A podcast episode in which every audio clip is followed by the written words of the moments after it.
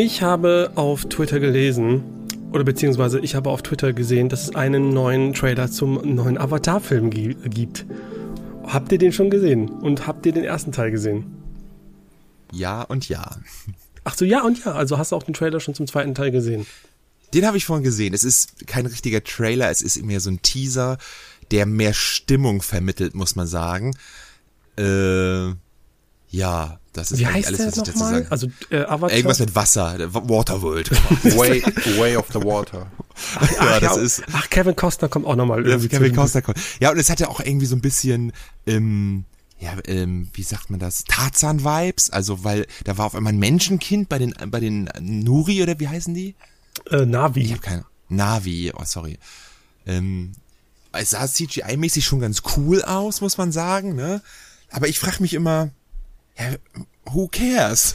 Ja, das ist irgendwie der, der Hype-Train ist schon lange abgefahren irgendwie. Ja, das ist, die haben, ist immer noch der erfolgreichste Film aller Zeiten. Ne? Nee, ist er nicht. Der hat ja noch mal, nee, nee. Doch, der hat den, doch, den haben sie letztes Jahr noch mal released. Der hat noch mal den Avengers-Teil überholt. Richtig, ja. Den haben sie irgendwann noch mal neu veröffentlicht in der, im, im also das weiß, das, das, das, also das muss ich nochmal nachlesen. Vor allen Dingen, also wenn sie das, legit. und wenn sie das gemacht haben, dann aber auch nur, damit sie jetzt nochmal der erfolgreichste ja, ja, Film bleiben. Natürlich. Extra in der, in der Corona-Quarantäne-Pandemie-Zeit haben sie das nochmal so gemacht. Irgendwie haben den nochmal in irgendwie, obwohl keiner geht ja gar nicht, aber irgendwann in der Zeit haben sie nochmal so den rausgehauen. Stimmt, da gab es keine anderen Filme wegen der Corona-Pandemie. Haben sie nochmal Avatar reingeballert in Amerika in den Kinos. Hat er nochmal Avengers überholt, sind sie wieder auf eins. Ja, aber fandet ihr Teil 1 damals gut? Ich habe den im Kino gesehen. Ich war von der ich Technik auch. beeindruckt, aber streng genommen jo. war das Pocahontas in Blau. Ja, Absolut. Du, du, du ich, ich mag, ich, also ich, ich ähm, hab nichts dagegen, wenn ihr drüber lacht, aber ich fand den Film toll und auch wenn das Pocahontas in Blau war oder Schlümpfe im, im, im Weltraum oder was auch immer, was da jetzt daherkommt, ich mochte den Film sehr. Auch abseits der, der, der, der Ding. Manchmal muss man auch plump und ähm, es muss nicht das beste Drehbuch sein, um mich zu unterhalten. Ja, ich kann mich ehrlich gesagt auch nicht mehr so erinnern, wie ich mich da jetzt gefühlt habe. Wahrscheinlich einfach neutral. Ich war von der Technik wirklich geflasht. Und nicht so, dass irgendwie Dinge um mich rum schwirren oder so ins Gesicht, wie das so typisch bei 3D-Filmen ist, wenn dir irgendwas ins Gesicht fliegt, weißt du, so dieser typische Gag, sondern diese Tiefenwahrnehmung, die man auch mittlerweile bei VR erlebt, weißt du, dass es alles so plastisch wirkt. Das fand ich damals so geil. Es ist ja? halt, es war aber auch ein krasser Hype damals. Also ich, ich, hab, ich kann ja, mich ja, kaum erinnern äh, an einen Film, ähm, also jetzt nicht unbedingt jetzt Avengers, ne, wo ja auch einfach gefühlt jeder zweite drin war, äh, aber eben nicht die alten. So, in Avatar war da selbst plötzlich dann irgendwie ähm, in meiner Arbeit die äh, Seniorpartner oder CEOs oder so, die dann halt plötzlich mit ihren Frauen auch nochmal in, ins Kino gegangen sind, um in sich Avatar anzugucken. Das war bei Avengers halt nicht so. Ne? Das, war, das fand ich irgendwie krass. Ich fand ja das Spiel dazu richtig gut damals. Ubisoft? Diese? Ja. Haben wir da nicht schon mal drüber gut. geredet? Über King über Kong haben wir. Ja, wir haben über das Spiel geredet, was jetzt kommt von Ubisoft zum Avatar. Hast du da nicht auch genau Universum. das gleiche gesagt? ich fand das. Ja, ja, aber genau, das, also, das, das Spiel zum Film, ja. also um, um das nochmal in Erinnerung ja. zu holen, ist hervorragend. Okay. Also, wer es noch nicht kennt, guckt mal rein, ja. Hervorragend ist aber ein ziemlich positives Wort. Krass, so gut. Ist es Echt? auch. Hat also, sogar 3D unterstützt damals, auf 3D-Fernseher gespielt. Cool, ja, das macht natürlich aber, Sinn. Aber es gibt so, kennt, kennt, also äh, Lizenzspiele haben wir auch, gibt's ja schon äh, ganz viele und die sind ja auch sehr verrucht äh, oder ja, eigentlich nicht mehr so. Früher, es gab eine Zeit, wo wirklich jedes ja. Lizenzspiel äh, scheiße war, aber also King Kong ist so eines dieser äh, Spiele, wo ich sage, okay, ähm, da muss man die vielleicht, vielleicht die Leute nochmal daran erinnern oder sozusagen die wirklich das dazu bringen, das zu spielen, weil es eigentlich gut war. Aber Avatar hätte ich jetzt nicht gedacht. Gibt es eigentlich so, so, so, ein, so ein Lizenzspiel, bei dem jetzt keiner weiß, dass das geil ist ja. und ihr sagt jetzt, ey, das solltet ihr eigentlich schon nochmal spielen, weil ist eigentlich gut. Ja. Lass mich raten, okay. du sagst James Bond, irgendeine von den James Bond Spielen. Ja, gut, das, Nein, also, auf der dass PS3. die Bond-Spiele gut auf sind. PS3. Du hattest ja äh, letztens eh auch eingesagt. Quantum of oder Blood Soulless? Oh, ja. ja. Aber Bloodstone ist kein Film, ne? Aber zählt das als Lizenz? Ja, es basiert ja auf keinem nee, Film, aber ist ja trotzdem eine James Bond Lizenz.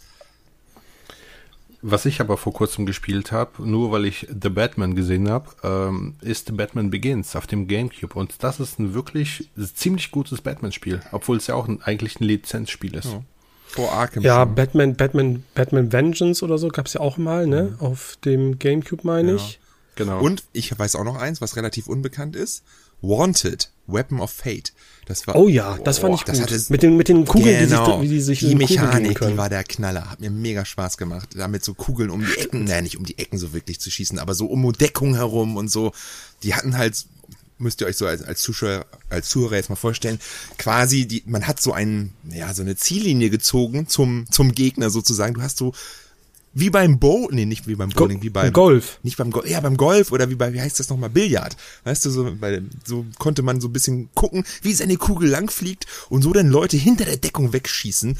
Und ich glaube, weder Angelina Jolie noch der James McAvoy, die da die Charaktere gespielt haben im Film, haben ihr Likeness gegeben, also das, ne, die haben, aber der Film, das basierte schon irgendwie auf dem Film und die Mechanik war unerwartet gut. Ich Vor habe damals Wanted und Jumper parallel gespielt und ich erinnere mich nur, dass Jumper richtig mies war. Mhm. Und deshalb habe ich so in meinem Unterbewusstsein Wanted auch als mies abgestempelt. Aber ich glaube, das war Das ist ein Fehler, ja. ähm, ich habe noch eins, das habe ich mir mal gekauft vor einiger Zeit, aber noch nicht gezockt, was richtig gut sein soll. Ähm, das ist Brave für die PS3, basierend auf diesem Ah, der Pixar-Film. Pixar-Film. Das habe ich, das ist so ein Top-Down Twin-Stick-Shooter, glaube ich. Habe ich irgendwo bei so einem englischen YouTube-Kanal gesehen, der hat das mega empfohlen.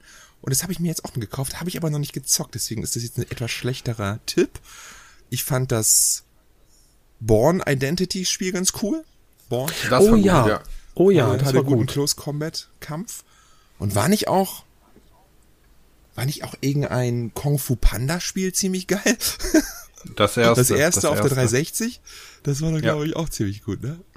Es ist ja auch oftmals so, dass diese Lizenzspiele ähm, nie richtig schlecht sind, weil die bedienen sich einfach ganz klaren ähm, Vorbildern. Sie Und- klauen. Also ich, ich gebe da zum Beispiel ein Terminator-Spiel, äh, Terminator Resistance, nein, nicht Resistance, das ist der neuere Teil.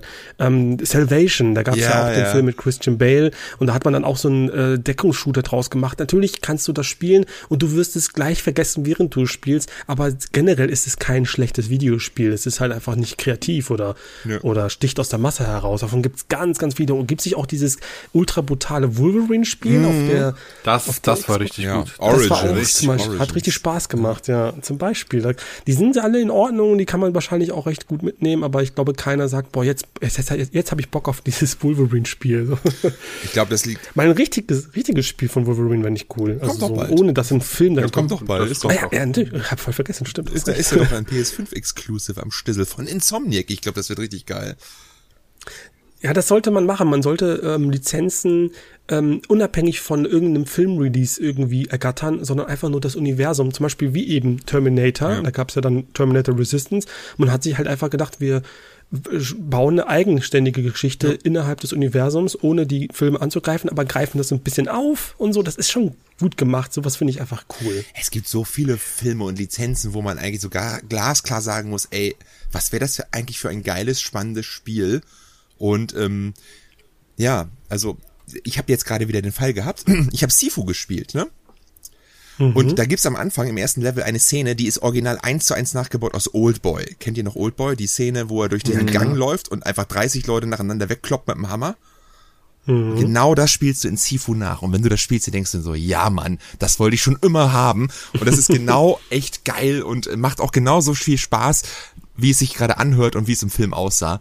Richtig cool, weißt du, und so ein richtig gutes John Wick-Spiel, ein richtig gutes Rage-Spiel oder so. Es ist ja quasi schon Sifu so ein bisschen. Sifu erinnert hart an, an ganzen Hongkong-Asia äh, Actionfilm-Kino. Ähm, da hätte ich echt Bock drauf. Also ein John Wick-Film mit geilem Gunplay. Leute, das ist so ein No-Brainer. Eigentlich, eigentlich ein No-Brainer. Genauso ja, eigentlich wie ein. Matrix-Spiel, aber irgendwie. Ja, das ist, Enter es gab ja ein paar. Matrix. Es, ich, ich, Enter the Matrix fand ich persönlich ganz gut und es, ich fand den Nachfolger äh, oder das zweite Matrix-Spiel äh, Path, of Neo, das hab fand ich auch gut. nie gezockt. Enter the Matrix fand ich damals auch total cool, muss ich auch sagen. Das war damals, das war so gehypt, das Spiel, das fand ich auch cool. Ja. Hatte ein paar geile Animationsdinger, wo du da die San Wandsaltos machen konntest und so. Das war, das, alleine das hat mich schon geflasht. Ja, es ist irgendwie bei mir, ähm, ich erinnere mich an Enter the Matrix daran, das war auch eine Zeit, wo ich am PC viel gespielt habe und ich hatte so eine schlechte Hardware und es war mir so egal, dass ich selbst am Anfang, weil du siehst eine Szene, wie sie mit dem Auto ankommen und die Räder, die du siehst, sind viereckig und mir war das egal, weil ich hab's einfach nicht, ich hab's, ich hab's einfach nicht anders hingekriegt. Ja. Ach, das war damals ganz, ganz anders die Zeit. Aber genau die Szene ist mir auch im Kopf geblieben, diese ja? viereckigen Räder. Ja, das habe ich, ich dachte, dachte, ich war der Einzige, der das hatte, aber okay. Wir sind, wir sind Aber, begeistert. Äh, Fun Fact: Enter the Matrix läuft auf der Xbox sogar in 1080i. Das ist total krass. Okay. Also das ursprüngliche also Spiel X auf, auf der Original 1 OG. Genau, genau. Ich hasse es, sie zu benennen. Ich hasse ja, es. es ist, ich sag immer Xbox Classic. Genau wie bei der PS1. Es ist eigentlich die Playstation. Ne? Es ist ja, genau. blöd, dass man das wiederholen machen muss. Was ich aber PSX. Sorry?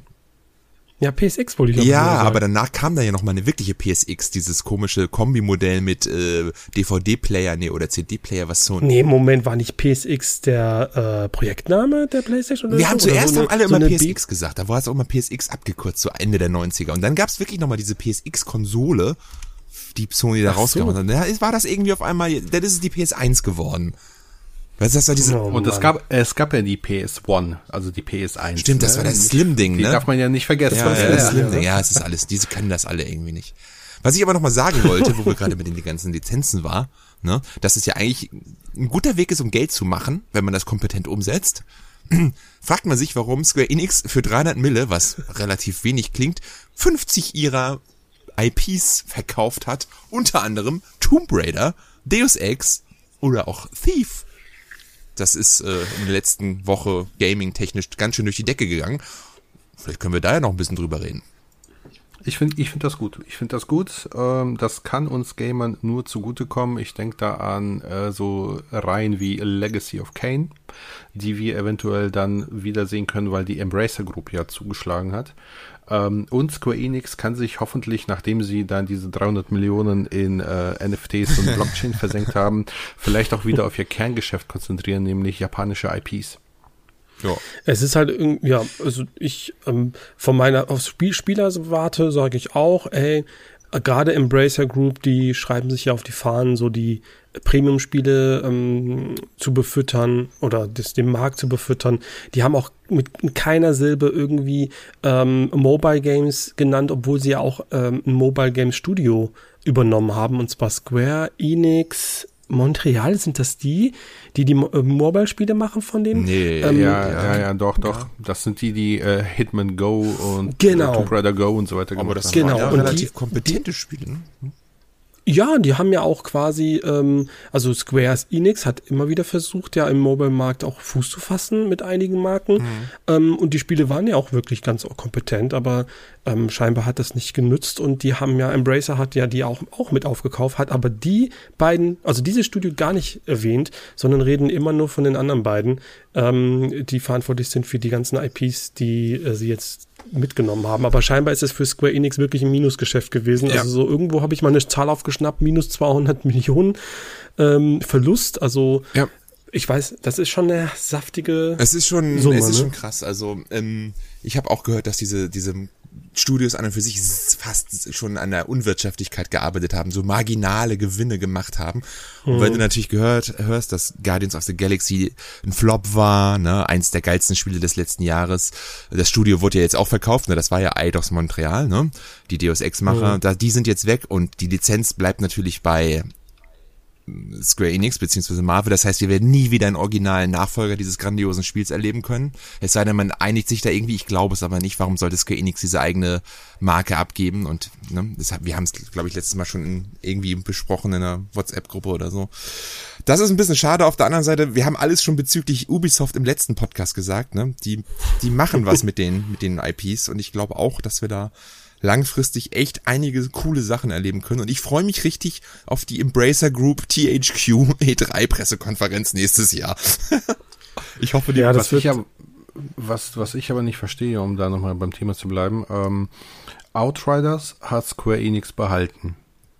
Als eine der wenigen IPs, die jetzt nicht verkauft wurden. Und das ist mit Abstand das Spiel, was am allerwenigsten Gewinn eingebracht hat, mhm. nämlich 0,0 Dollar im ganzen Jahr 2021. Ja. Habe ich jetzt heute gelesen, Outriders hat null ja, ja. Gewinn gebracht. Ich ja nicht und sagen. Wieso behalten die Outriders und stoßen dann äh, sowas wie Guardians oder andere Projekte halt ab? Äh, also es gibt ja jemanden, der eventuell Interesse hat an den Studio. Und es gibt ja. auch jemand, der eventuell gesagt hat, dass Live-Service-Games die Zukunft sind, wo man vielleicht denken könnte, okay, das passt vielleicht. Ähm, dass Meinst man, du Sony jetzt? Oder ja, genau. Es gibt ja hartnäckige ja, Gerüchte, ja hartnäckige ja, Gerüchte, ne? dass Square Enix von Sony aufgekauft wird. Es wird passen wie die Faust aufs Auge. Die meisten Projekte von Square Enix sind sowieso Sony-Exclusive bisher. Ne? Ob nun Forspoken oder Final Fantasy 16, alles was Neues kommt. Selbst Kingdom Hearts 4 wird gerüchtet, ist ein PlayStation-Exclusive. So, das heißt, man würde den Leuten nichts wegnehmen. Das ist sowieso schon alles in Sonys Ecke. Dann die Legacy natürlich mit Final Fantasy VII und den ganzen alten Squaresoft-Spielen. Das ist natürlich auch gerade für diesen neuen Service ideal, ne? Und dann hast du noch ein, zwei LPs, die Sony vielleicht erstrebenswert findet, wie zum Beispiel Outriders, weil man denkt, man kann als Live-Service-Game vielleicht noch was draus machen. Oder vielleicht Life is Strange, was auch vielleicht eine Sache ist, die man integrieren könnte. Das sind ja immer leicht zu produzierende Spiele, sag ich mal. Die sind ja nur nicht so anspruchsvoll von der Technik her. Ne, da brauchst du nur eine gute Story. Und was war die dritte IP, die sie behalten haben? Oh, jetzt fällt mir gerade auch nicht ein. Das war Outriders, Life is Strange. Ach ja, äh, Just Cause. Just, Just, Cause ist ja auch, ich glaube, relativ erfolgreich, wenn mich nicht alles täuscht. Ne? Der dritte Teil war relativ erfolgreich. Ich weiß nicht. Ähm, kann man gut monetarisieren auf jeden Fall. Kann man gut monetarisieren. Ne? Der zweite war ja damals so ein riesiges Multiplayer-Ding, obwohl es niemals ein Multiplayer-Ding hätte sein sollen, weißt du? Mit ewig lang laufenden Server, wo sie da quasi GTA Online-Quatsch gemacht haben. Jahrelang nach Release noch wenn mich nicht alles täuscht. Ne? Also das wäre jetzt meine einzige Vermutung, warum man diese Sachen noch behalten hat, eventuell. Wenn, wenn das so kommt, bin ich tatsächlich ein bisschen zwiegespalten, denn ja, die neuen Dinger, äh, wie eben Forspoken oder Final Fantasy 16 oder was da nicht alles kommt, die sind äh, zumindest per jetzt Sony exklusiv, das stimmt. Aber ich finde, dass dieses äh, 2D HD auf der Switch ein schönes Zuhause gefunden hat und ich würde es vermissen, wenn, wenn Sony Square Enix kauft, ja. dass wir dann neuere 2D HD Spiele nicht mehr auf der Nintendo-Konsole bekommen, weil ich finde, so vom Stil und vom Charme und von den Titeln wie Live for Live und ähm, Triangle Strategy und so weiter, die Spiele passen schön auf die Switch ich, und ich würde sie vermissen. Ich könnte mir aber vorstellen, dass das passiert und dass trotzdem aber Sony weiterhin sagt, ähnlich wie bei Bungie, wir nehmen Nintendo nichts weg, vor allen Dingen keine existierenden und gucken auch, dass ich, die Zeiten ändern sich einfach, machen wir uns nichts vor. Und diese, klar werden die ihre Blockbuster-Exclusives haben, die selbstgemachten, aber ich glaube, alles, was die dazu kaufen, ne, das ist auch wie bei Microsoft, ähm, ich bin immer noch felsenfester Überzeugung, dass Starfield, wenn nicht dieses Jahr, dann, also, nee, nee, also ein Jahr später, vielleicht auch noch auf anderen Konsolen erscheinen wird, dass die nicht alles zurückbehalten. Das ist, ich kann es mir ehrlich gesagt nicht so groß vorstellen, dass alles exclusive bleibt, was sie jetzt aufgekauft haben. Ne? Bei Call of Duty war das ja eh schon so. Und gerade wenn da jetzt diese ganzen Dings noch mit in, rumfuchteln, diese ganzen amerikanischen Aufsichtsbehörden, die jetzt schon bei Bungie gucken, bei Sony, die jetzt ganz krass gucken bei Activision und äh, Microsoft, ob das alles überhaupt, ne, so sein darf oder ob das ein Monopol ist, ähm, dass die Leute dann präventiv sagen, die beiden Firmen, okay, weißt du was, bleibt Multiplattform, kommt halt nur ein Jahr vorher auf unsere Konsolen oder in der besten Version oder wie auch immer. Ne? Ja, aber wenn Xbox Everywhere tatsächlich kommt, dann brauchen wir keine Xbox mehr, um Starfield zu spielen. Jo, das stimmt. Aber das brauchst das du kommt, ja jetzt auch schon gleich noch mehr. zu. Also, kannst du ja auch jetzt auf ein bisschen. Die, News habe ich, hab ich schon rausgeschrieben, okay. weil, äh, bevor wir da hingehen, weil das ist auch eigentlich, finde ich, ziemlich interessant.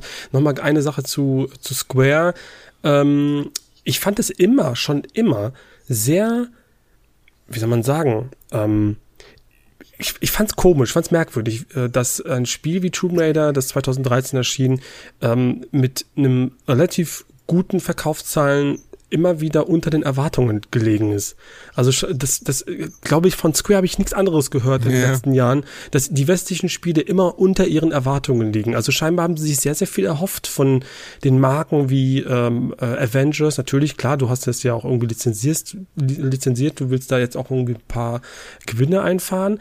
Ähm, und, und hast auch wirklich kompetente Leute da in äh, Montreal oder bei, bei, äh, also bei Crystal Dynamics ja. und bei Eidos. Das ist, es ist schon eigentlich, passt das gut zusammen, aber scheinbar haben sie anders gerechnet, als ich immer dachte. Und auf der anderen Seite jetzt, wenn ich darüber nachdenke, dass eben jetzt nicht mehr es muss nicht das AAA 200 Millionen Dollar Tomb Raider Spiel sein. Das, das ist gar nicht nötig. Ich brauche jetzt nicht ein Uncharted 2.0. Ich kann mir auch vorstellen, dass die so ein bisschen einen Gang runterschalten und wirklich mal, ähm, ich will jetzt nicht Double-A-Produktion sagen, aber zumindest nicht diesen Druck verspüren, dass alles total ins kleinste Detail hoch ähm, hochklassig ja. produziert werden muss, was einfach teuer ist. So, ihr könnt auch von mir aus ein Tomb Raider Legends machen oder das irgendwie weiterführen oder so. Also quasi die Riege oder ein Deus Ex äh, weitermachen, auch wenn das irgendwie ein Nischenprodukt ist und gar nicht so erfolgreich. Scheinbar ist das ja auch irgendwie nicht unbedingt sehr er hat nicht so viele Gewinne eingefahren. Aber du hast damit, und das ist ja Embracer, dafür steht das ja, ähm, die geben eben dieses, dieses Futter für diese Leute, die darauf Bock haben. Und das finde ich eigentlich nur gut. Kann doch nur gut werden.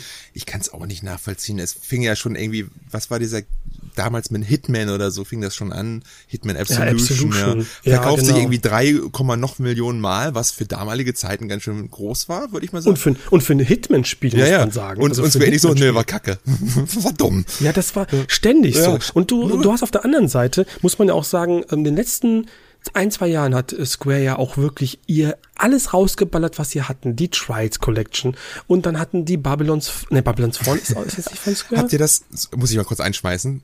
Babylons ja. Fall, letztes habe ich bei Twitter gelesen, hatte irgendwie vorgestern einen einzigen Spieler auf Steam. ja, ja, das war wahrscheinlich der Björn. Ja, das war wahrscheinlich der Björn alleine. Ja, ich habe auch, ich hab auch drüber gelacht. Ich, das kann das gar nicht sein. Tot, das, das kann doch nicht sein. Ah, ey, verrückt.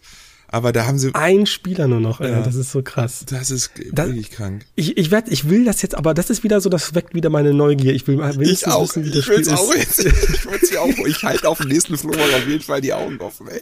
Ja, das ist schon, das ist schon geil. Aber auf jeden Fall, ja, ich wollte noch mal weiter. ganz kurz, also wie gesagt, also Square hat in den letzten ein, zwei Jahren ja wirklich ihre IPs rausgeballert, ihre alten Spiele ähm, noch mal geportet. Wir haben jetzt neulich ähm, ein Chrono Cross gehabt und äh, wir bekommen ganz viele äh, Sachen jetzt, ähm, Live Alive und sowas, vielleicht war das schon so angebahnt, so dass sie sagen, okay, wir haben japanische IPs, wir haben japanische Studios, mhm. jetzt konzentrieren wir uns darauf und beleben die jetzt wieder, damit wir auf diesen fußen können mit unseren Blockchain-Technologien oh und so weiter und so fort. Und den Rest, den stoßen wir einfach ab und suchen jetzt einfach nach einem Interessenten, der die abkauft. Und das haben sie zu einem relativ guten Kurs mitgenommen.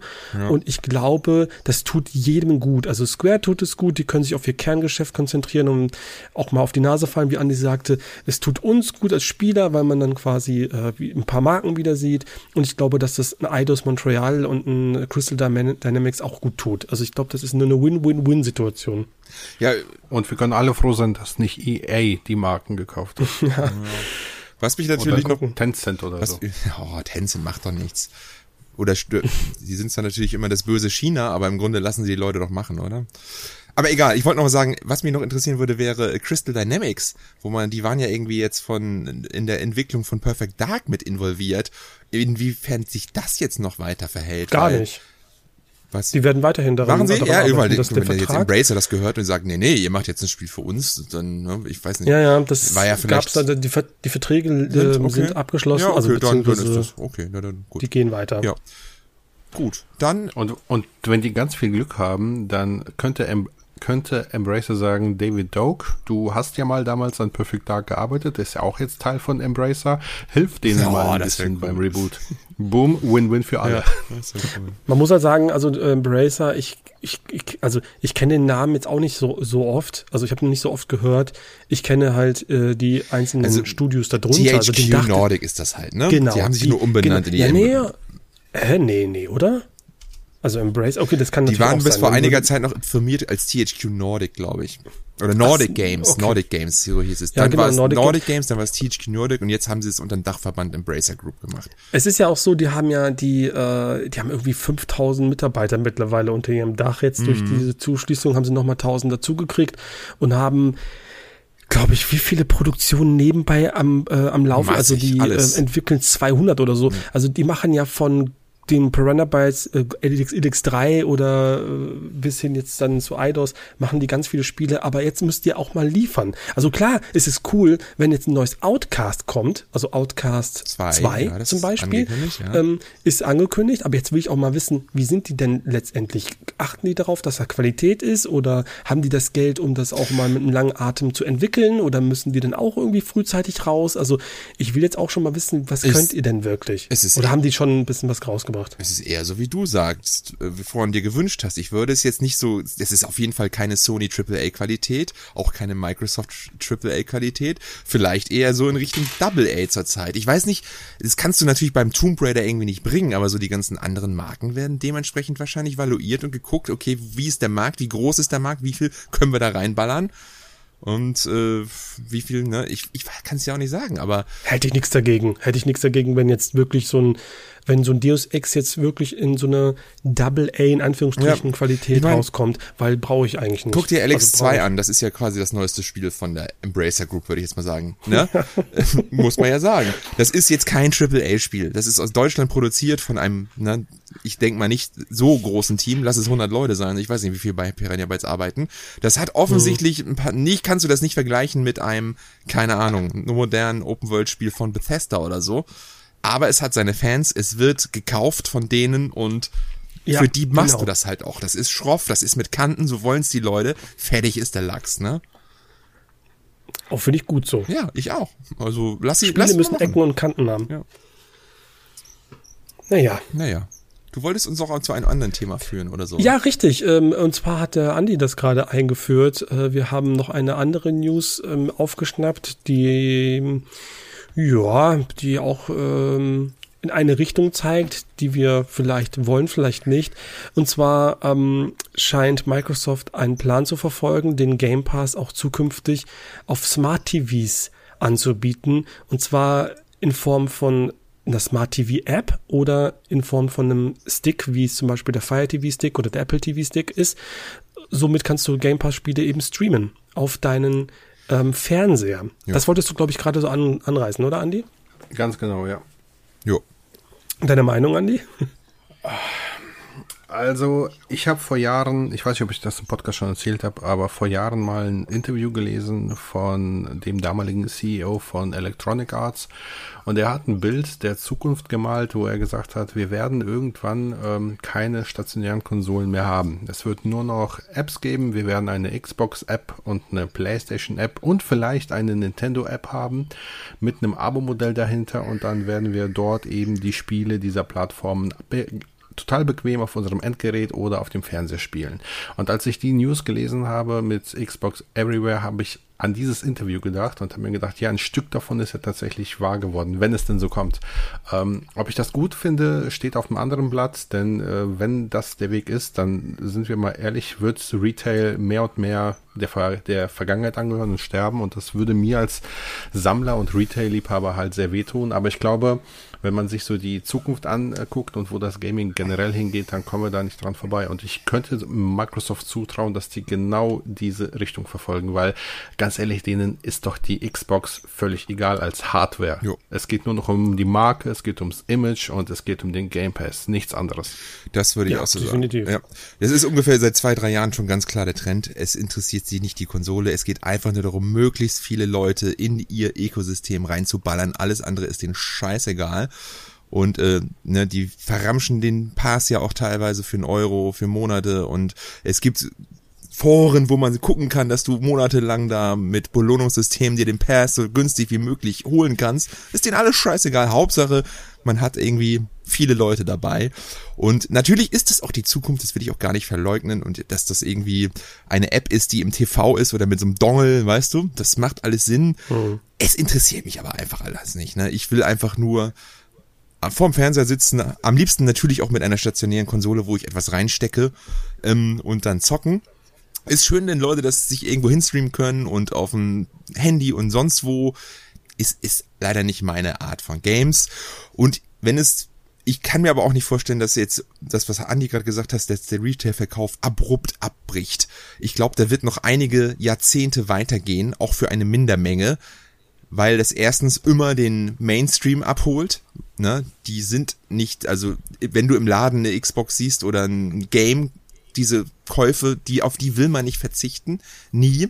Es ist wie mit mit Platten und du kriegst ja heute noch in Läden irgendwie DVDs und tonnenweise bei bei Mediamarkt, obwohl ne eigentlich gefühlt alle nur noch streamen. Und ich kann mir das bei Games halt dementsprechend auch nicht vorstellen, weil es halt auch immer noch diese nativen Leute gibt, weil bis du streamen wirklich in 4K mit 120 FPS kannst, bei den heutigen Internetleitungen, ich weiß nicht, ob das, ich weiß nicht. Wird ich, noch ein bisschen dauern. Das wird noch ein bisschen Ich glaube nicht, dass es abrupt passieren wird, Nein. aber es wird zu Grabe getragen, immer mal wieder und immer mehr. Und auf der anderen Seite, ähm, da spiele ich jetzt mal auf die News vom Wochenende ab. Jetzt auch, Ja. ähm, was nützt es mir, wenn ich Retail-Spiele habe für die Xbox? Oder vielleicht auch für die PlayStation und Nintendo auch, die sind natürlich auch nicht unschuldig. Wenn ich mir Spiele im Laden kaufe, da 60, 70 Euro hinlege und die dann trotzdem nicht spielen kann, wenn auf einmal die Server nicht Da mehr unterscheide funktionieren. bitte ganz, ganz eindeutig. Eine Partei verbietet das zurzeit nur. Ne? Das ist nämlich ein, ganz großen Twitter-Kampf, den ich da heute unterstützt habe von meiner Favorite Does It Play Seite.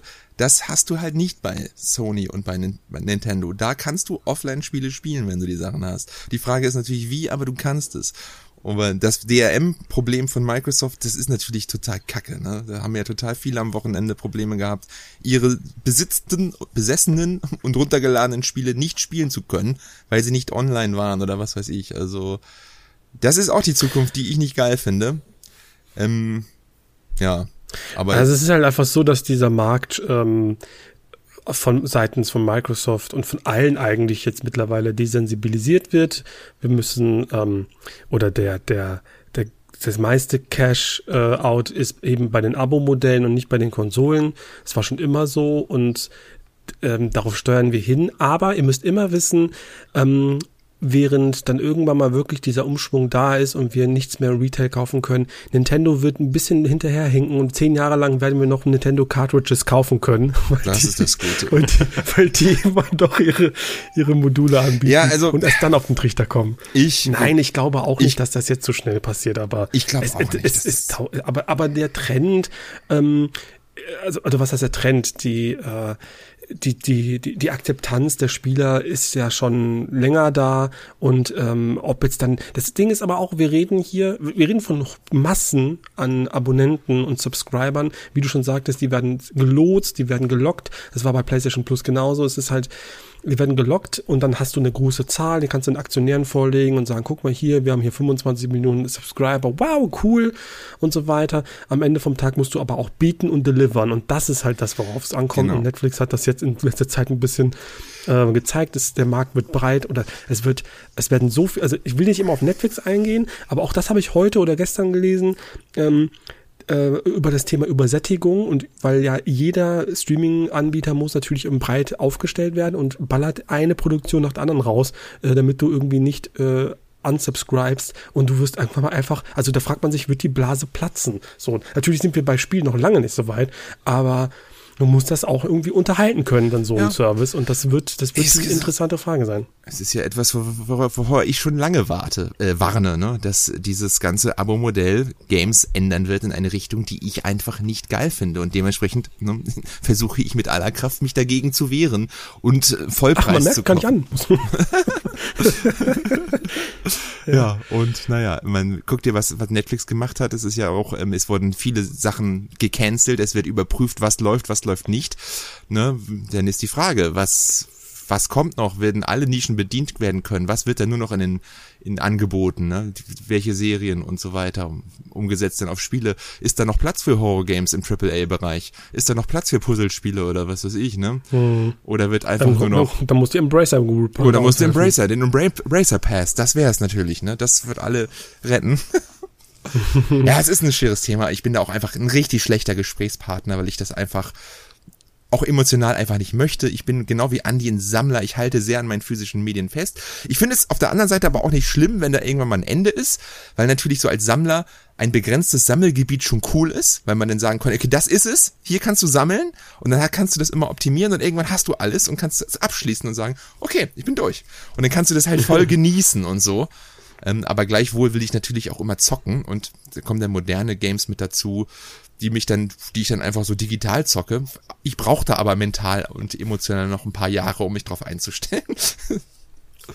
ja. Reden wir doch mal, ähm, weil es mir gerade ins Gesicht springt, über den Entwicklerwechsel vom Prince of Persia Remake. Denn wir haben das ja ähm, bis voller Skepsis oder wir erwarten das voller Skepsis oder haben das erwartet voller Skepsis, so wollte ich sagen, denn das Spiel wurde in ähm, Ubisoft Mumbai entwickelt. Jetzt weiß ich nicht, vielleicht ja. habe ich mich gerade vertan. Auf jeden Fall irgendwo in Indien. Und das kam ja nach dem ersten Trailer nicht so gut an. Dann hatte man das Ganze nochmal irgendwie zurückgesteckt, der, den, den, ein bisschen verschoben nach hinten, um nochmal ein bisschen General zu überholen. Und jetzt hat man das sogar komplett aus der Hand gerissen bekommen und das weitergegeben an Ubisoft Montreal, an den ähm, ursprünglichen Entwicklern der Prince of Persia Sands of Time Trilogy, was ich irgendwie cool finde. Mal gucken, wie viele Leute noch daran arbeiten, die von damals noch da sind. Glaube ich, vielleicht nur noch drei. Aber ähm, ja, ich bin, ich bin trotzdem, ich weiß nicht wieso, ich freue mich immer noch auf das Remake. Also ich habe Bock drauf. Ich auch. Haben wir das nicht zusammen damals gestreamt? Diesen komischen Ubisoft-Event? Ich weiß ja. gar nicht, wie unsere, wie unsere Dings da damals war, unsere äh, Reaktion. Äh, ich glaube sehr ja. mau, ne? So vom, von der ja, Optik klar. her. Bock aufs Game an und für sich, weil das halt ein großer Klassiker ist, aber die Umsetzung war halt, es sah sehr billig aus. Aber wenn sie jetzt eins ihrer, ich sag mal, AAA-Studios dran setzen und dem Ganzen einen würdigen Treatment geben, ähnlich wie Capcom es macht mit ihren IPs oder äh, Square Enix, mit Final Fantasy, dann könnte da was richtig krasses draus werden. Und du könntest gleich Teil 2 und Teil 3 hinterher schicken. Easy money. ich hab Aber holt mich ja. mal ab. Ähm, ich habe das nur so am Rande mitbekommen. Ähm, haben die jetzt tatsächlich das Spiel in Indien eingestampft und entwickelt man jetzt neu, also wie bei Metroid Prime 4, oder haben die einfach gesagt, wir, wir stoppen an der Stelle und dann kümmert sich ein anderes Studio ab dem Punkt weiter um das Spiel? Ich weiß es nicht, aber ich glaube letzteres. Also ich glaube, dass man nicht die, den Progress der Entwicklung aufgibt okay. und komplett von neu anfängt, weil das wäre schon ziemlich teuer und ja, äh, aufwendig. Für Prince of Persia macht man das wahrscheinlich nicht. Sollte das nicht schon 2020 oder Anfang 21 ja, oder so? Das ist schon super. Ja, verspätet.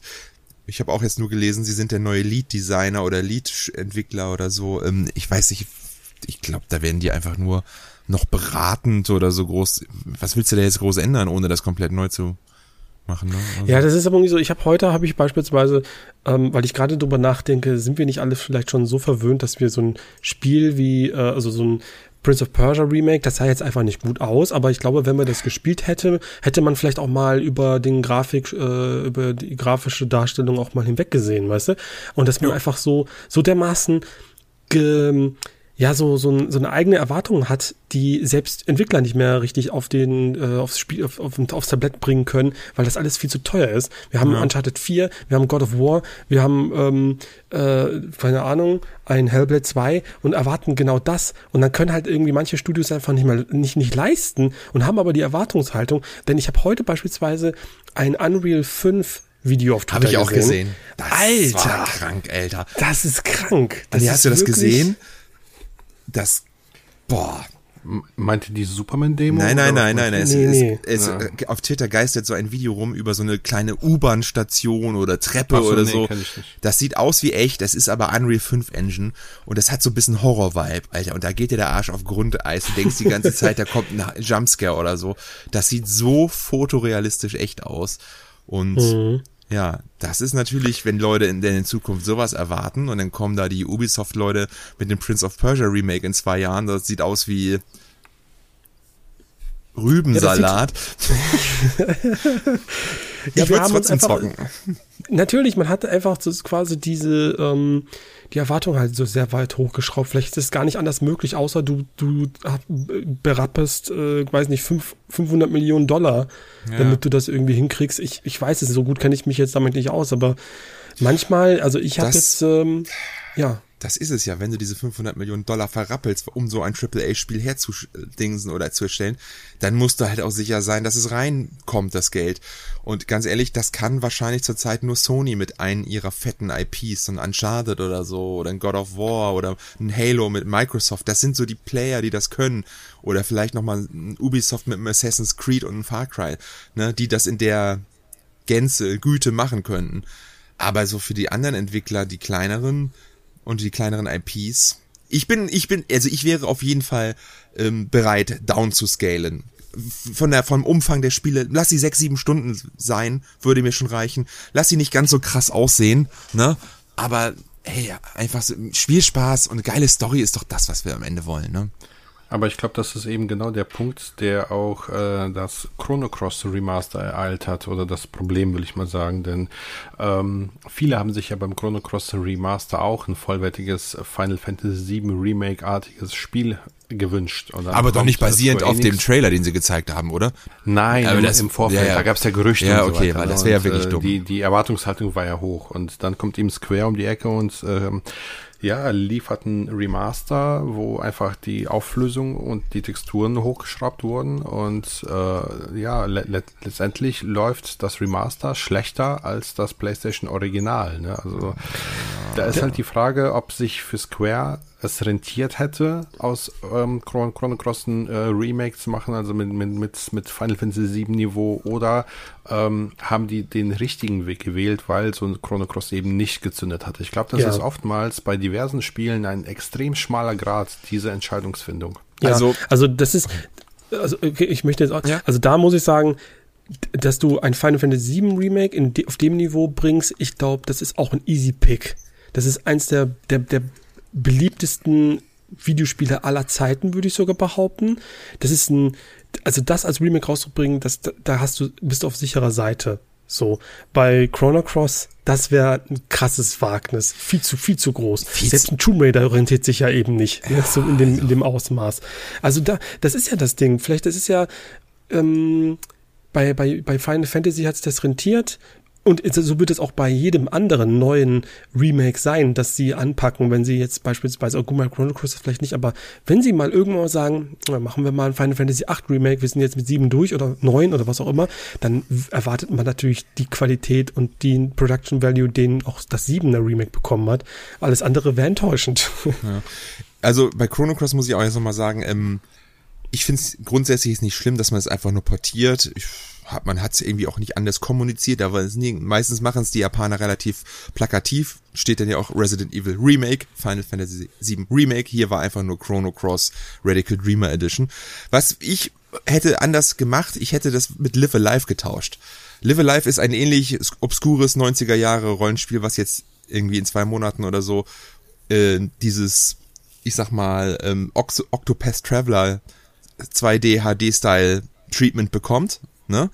Und warum man denn so eine Klassiker-Legende, Kultspiel wie Chrono Cross damit nicht gewürdigt hat und dann Live Alive einfach als Port, wie jetzt Chrono Cross gemacht hat, das, das kann ich so ein bisschen nicht nachvollziehen, ne?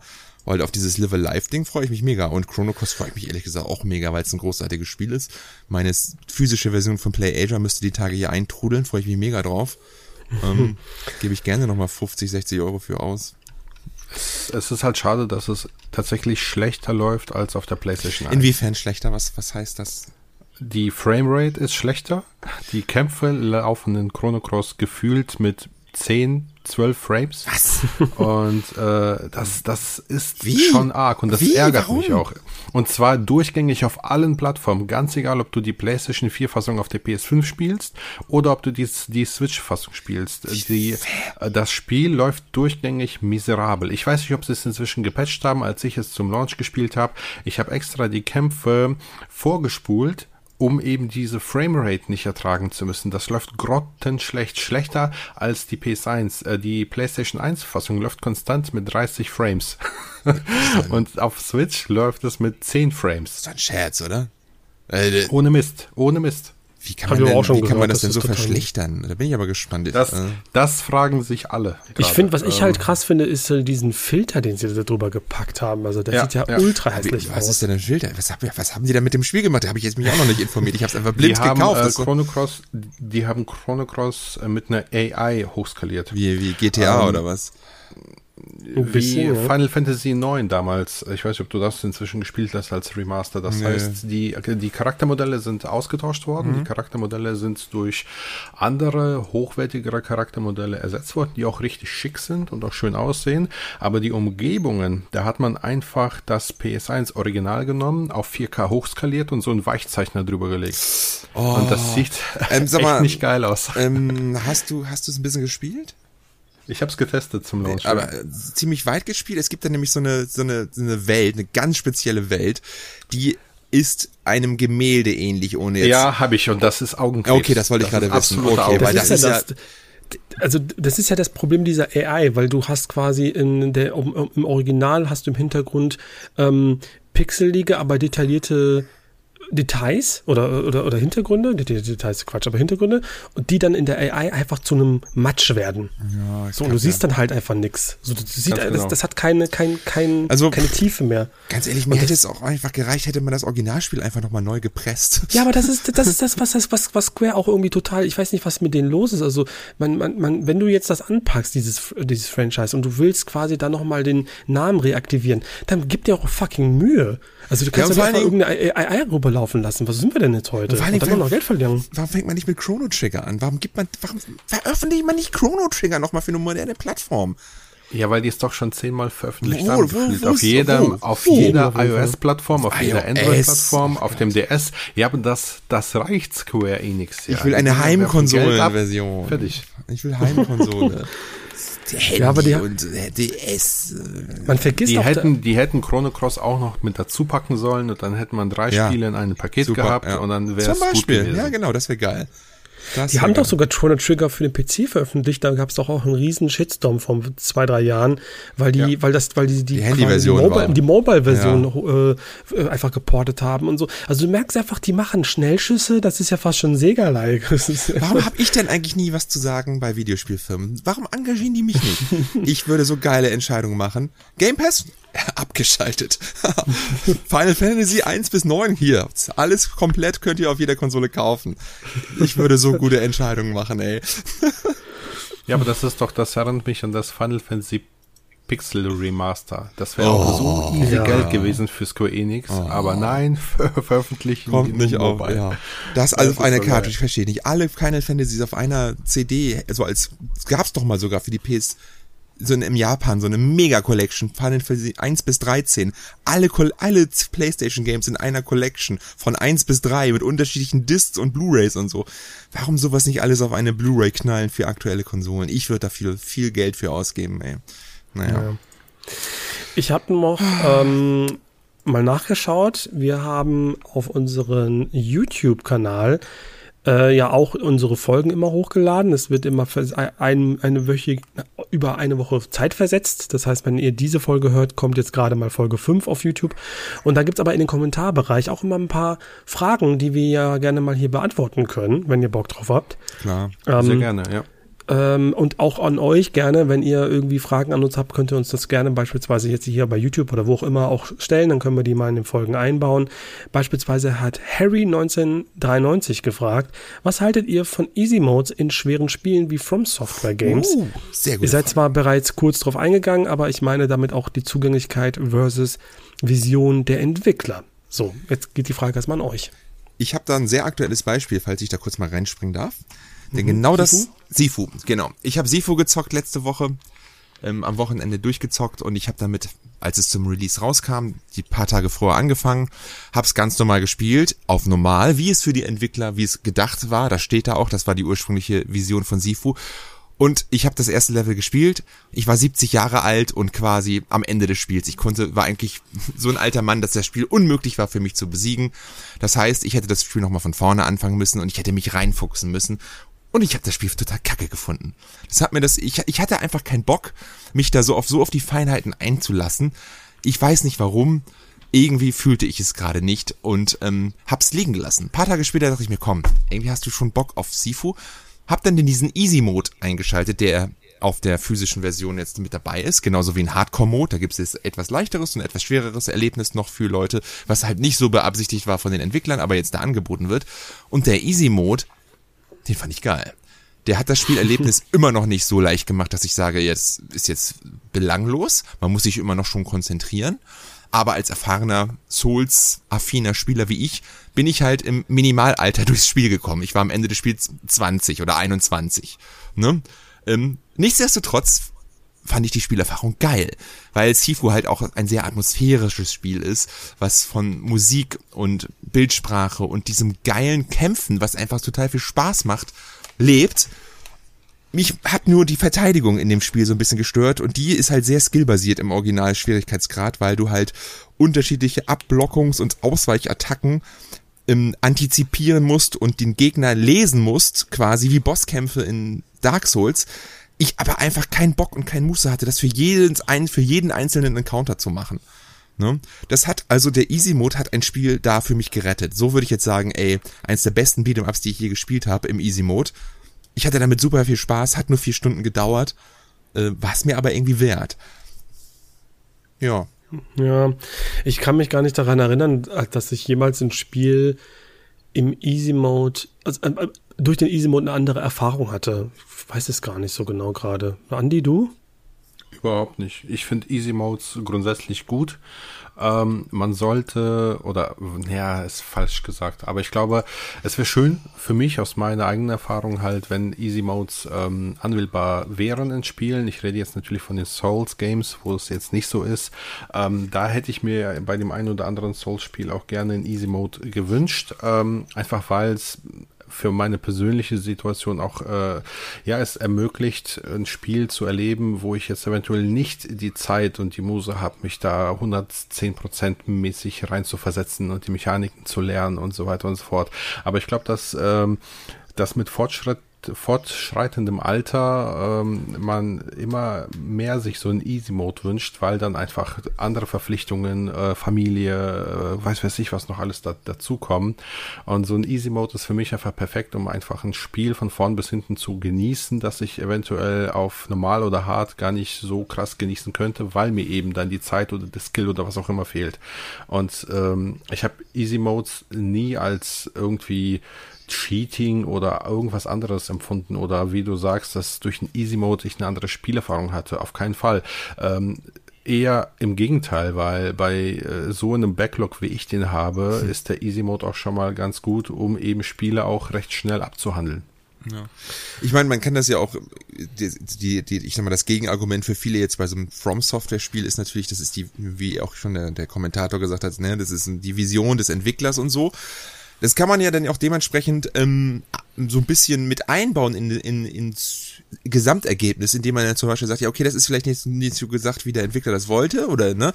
Dementsprechend gibt's dann vielleicht nicht die Trophäen fürs Schaffen oder so, dass man dann so sagt, ja. sowas. Und dann sagen viele bestimmt, ey, ist mir scheißegal, mache ich, ist kein Problem, ne? Ganz genau. Ja, dass man dann so sagt, ey, dann können die Leute, die das wichtig ist, dass sie es auf hart oder so durchgespielt haben, haben die Trophäe, um das zu beweisen. Und der Rest, der es einfach nur zocken will, der macht, ja, ist mir scheißegal, ich hab's aber gespielt, hat mir Spaß gemacht, ne? Kann man ja so irgendwie machen oder leicht abgeändertes Ende oder keine Ahnung, ne, wie auch immer. War ja früher gang und gäbe, dass die besten Enden nur im höchsten Schwierigkeitsgrad zu, zu freizuspielen waren. Ne?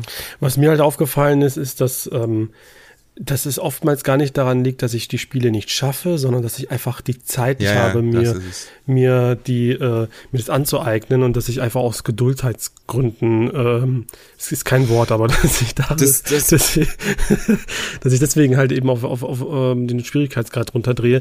Aber ähm, schwere Spiele wie Sekiro zum Beispiel, da gab es ähm, diese Debatte ja auch und da hatte ich dann auch gedacht, okay, du hast jetzt zwei Möglichkeiten. Entweder du lässt das Spiel jetzt liegen und spielst was anderes, das dir vielleicht mehr Spaß macht in dem Moment, oder du beißt dich rein. Hätte es einen Easy Mode gegeben, hätte ich sicherlich auch ähm, das Spiel durchgespielt und hätte, ich habe übrigens Sekiro durchgespielt, hätte ich das Spiel auch durchgespielt, aber der Punkt bei Sekiro beispielsweise oder bei Returnal oder so ist ja, dass man über seinen über seinen Skill-Level hinaus wächst, dass man sagt, okay, ähm, ich muss mehr lernen oder ich muss mich damit auseinandersetzen und äh, deswegen muss ich mich ähm, äh, damit, ja, muss, muss ich, muss ich mein, mein Spielen intensivieren. Und das würde im Easy Mode irgendwie fehlen. Ob es jetzt blöd ist, dass der jetzt nicht drin ist, ist eine andere Frage, weil dann kann man wenigstens aus, aus anderen Gründen Spiele spielen. Bei Sifu hast du ja gesagt, hast du ja auch aus Stylegründen oder aus Atmosphärengründen das Spiel durchgespielt. Da ja. war es ja gar nicht jetzt dieses Gefühl, etwas zu schaffen.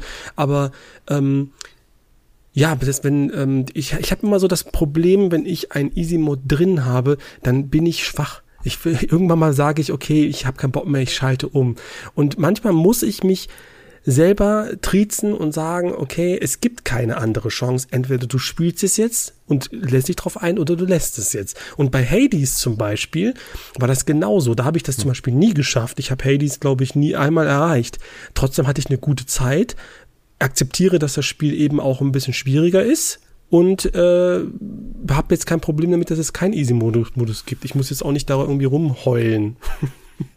Ja, aber wäre denn so ein Mittelweg nicht eigentlich ganz geil? Ich erinnere mich da an Ninja Gaiden. Kennt ihr das noch? Da war es ja so, dass das Spiel keinen Easy Mode hatte. Aber wenn du, ich weiß nicht mehr wie oft, wenn du zehnmal oder so an der Stelle gestorben bist, dann hat das Spiel dir einen Easy Mode angeboten. Ja, dann bin ich aber auch, das ist für mich so demütigend, dass ich sage, nee. Ja, aber, aber, aber es, es ist doch ein Mittelweg, das war dass doch man sagt, okay, ja. okay, ich mach das und ich schaff die Stelle. Ich weiß aber ehrlich gesagt nicht mehr, ob das damals dann noch durchgängig auf easy war oder ob du dann wieder zurückschalten ja. konntest. Das weiß ich nicht. Also, auf der anderen, auf der anderen Seite gibt es ja auch diverse Nintendo-Spiele, zum Beispiel, ich glaube, Donkey Kong Tropical Freeze mhm. hat das auch, wo du dann, wenn du irgendwo nicht weiterkommst, hast du ja ähm, die Möglichkeit, dass das Spiel für dich das Level durchspielt. Das ist etwas, was mich dann erniedrigen würde. Das würde ich nie im Leben machen. Also, ja. also entweder schaffe ich das selber, egal ob auf easy oder normal, oder gar nicht. Du musst das halt. Ach, sorry. Nee, erzähl weiter. Okay, ich, du, die, es gibt, also viele Spiele machen das, aber die meisten Spiele erzählen es dir nicht. Ich habe da mal ein Video gesehen vom großartigen Mark Brown über Schwierigkeit in Videospielen, dass viele Videospiele dynamisch den Schwierigkeitsgrad anpassen an deinen Skill. Das wird dir meistens nur nicht gesagt. Zum Beispiel äh, Resident Evil 4. Das heißt, je stärker, je besser du bist, umso besser sind, umso treffsicherer oder aggressiver sind die Zombies. Und je schlechter du bist, umso mehr lassen sie dir Zeit. Ne? Das Spiel arbeitet mit deinem Schwierigkeitsgrad. Es verrät, sagt es dir ja nur nie, damit du halt nicht dieses Gefühl der Demutigung hast. Oder in ganz vielen Spielen gibt es auch diesen Moment, wenn du zum Beispiel nur noch 10 HP hast, ne, dann sind diese mhm. 10 HP in echt gar keine 10 HP, sondern doppelt und dreifach so viel wert und Gegner schießen mit Absicht daneben, damit du als Spieler denkst, boah, geil, ist das gerade spannend und ich überlebe und ich überlebe, weil sie diesen Moment noch sich nochmal rausgefuchst zu haben, das ist alles von den Entwicklern absichtlich initiiert. Ja, ähm, habe ich auch schon mal gehört. Ja, dementsprechend, das kann man gerne machen, gesagt, aber bitte sagt es mir nicht, macht nicht den Funky Kong und spielt das Level für mich durch oder so. ja, das meine ich ja, das meine ich ja. Das ja, ist, genau. Also du kannst, du kannst ja quasi sagen, wie bei Uncharted, das finde ich irgendwie sehr gut gelöst. Du hast ein Rätsel, du kommst nicht weiter, nach irgendwie fünf Minuten sagt ihr ähm, Sully dann so, hey, schau mal her, ich glaube an der Wand ist irgendwas. So, ja. das ist perfekt, das ist organisch im Spiel integriert und es äh, gibt dir so einen Hint, ohne dich irgendwie komplett in die Hand zu nehmen. Sozusagen so, hey, möchtest du, möchtest du das Rätsel jetzt überspringen? Das ist, das ist, das ist scheiße. Das ist, das ist mhm. scheiße, sowas. Und das machen halt manche Spiele doch. Ähm, An Darf ich kurz ja. das anspeisen? Andererseits, ja. wo wir gerade bei Sony-Spielen sind, bei Horizon Forbidden West ist es genau in die andere Richtung sehr, sehr schlimm. Du hast keine fünf Sekunden, ohne dass Aloy ja. sagt, ja. ey, guck mal da vorne, kannst du hoch. Solltest du nicht vielleicht mal deinen Fokus anschmeißen oder so? Da ist das schon mhm. wieder too much. So ein bisschen musst du den Spieler auch lassen. Na, dann, das, das, diese Aber ich finde ja, ich finde ja Dark Souls macht es ja eigentlich perfekt, weil es ist, ähm, äh, in, in den South-Spielen gibt es ja einen Easy Mode. Der, der heißt nur nicht Easy Mode. Du kannst von fast jedem, nö, du kannst von fast jedem holen. Boss kannst du die jemanden summen. Ja, du kannst die jedes stimmt. Mal äh, NPCs oder halt Mitspieler ähm, dazu holen, die mit dir kämpfen und die sind ja nur dazu da, damit die halt eben diesen Boss äh, für stimmt. dich bestreiten. So, das ist doch eigentlich eine, ein guter Weg, um sich, sich das zu einfach, äh, zu, zu erleichtern. Und die, die nutzen ja auch viele. Oder zum Beispiel die Nachrichten auf dem Boden, die Leute hinterlassen. Mhm. Das ist eine andere Form von Easy Mode, dass, dass jemand sagt, äh, spring nicht hier runter oder so. Oder äh, hier unten ist ein Pfad. So, das ist ja, das, das kannst du ja ausschalten. Dann hast du das ja nicht, aber du kannst auch einschalten. Also ich finde, das ist eigentlich ganz, ganz angenehm. Okay, aber wie ist denn eure Meinung zum Story Mode? Der ja jetzt Das- seit einigen Jahren äh, vermehrt auftaucht in diversen Spielen. Ja, ja, da hattest du, glaube ich, schon zwei Wo- Folgen schon mal erwähnt, dass du das öfter machst. Den habe ich noch nie ausgewählt. Ich auch nicht, ehrlich gesagt, aber ich. Weil irgendwo eine interaktive spielerische Herausforderung brauche ich schon noch. Irgendwas Sprich, muss da Story drin sein. Mode ist dann überhaupt kein Kampf mehr oder oder ist es immer also wie stelle ich mir das genau vor? Das ist denn der Kampf ist so vereinfacht, dass du nur noch durchgehst oder Ähm, es kommt auf das Spiel und die Entwickler an, wie sie das implementieren. Es gibt Spiele, die dann sagen, ähm, dass eben die Kämpfe super easy, super äh, einfach sind, also noch einfacher als im Easy-Modus. Es gibt aber auch Beispiele, wo dann zum Beispiel gesagt wird, im Story-Modus äh, verlierst du keine Mana beim Zauberkasten. Ne? Ah, okay. Oder äh, beim äh, Story-Modus äh, hast du unendlich Leben oder also das, dann Mhm. werden quasi eine Art Cheats eingebaut, ne, um das äh, Spielerlebnis Ja. so stark zu vereinfachen, dass je, dass quasi jedes Kleinkind durchkommt. Das- ne? Also ähm, das, das ist dann eben nochmal der easy, easy, easy Mode. ja. Das Das ist aber quasi- auch, das fühlt sich aber auch scheiße an, oder? Also wenn du dann, sagen wir mal, du spielst, also wenn du jetzt sagst, ich möchte jetzt schnell durch, dann kann ich mir vorstellen, ist das ganz okay. Aber diese, ähm, du setzt dich ja dann irgendwann mal auch nicht mehr mit den Mechaniken auseinander oder mit den Items, die du bekommst, weil du ja sowieso Ja, weißt, ich mache alle platt.